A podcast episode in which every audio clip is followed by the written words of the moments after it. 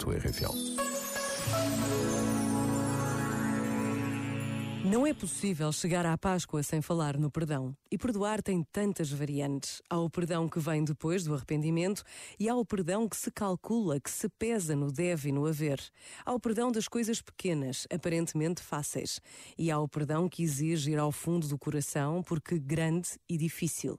Mas perdoar é sempre libertador. Por vezes, basta a pausa de um minuto para nos decidirmos a perdoar sem nada pedir em troca. Pensa nisto e boa noite. Este momento está disponível em podcast no site e na app da RFM. A tua rádio.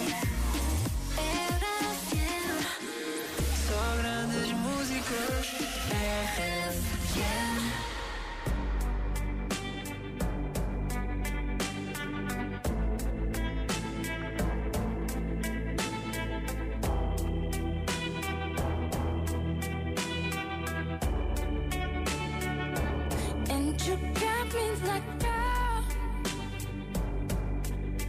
what you want from me? What you want from me?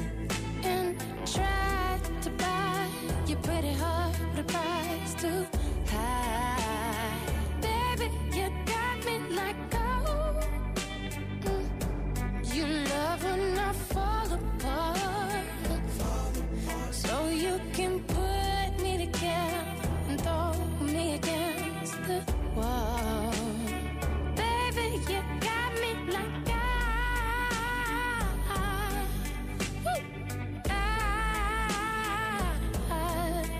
you stop loving me.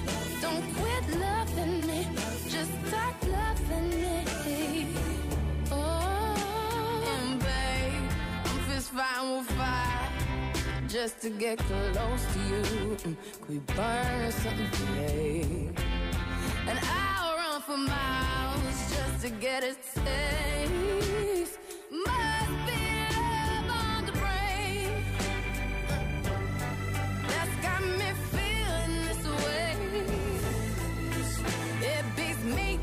but it me so good, and I can't get enough.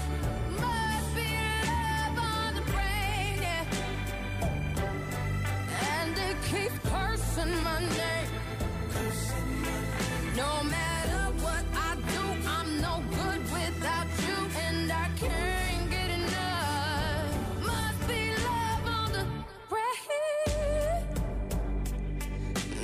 keep loving me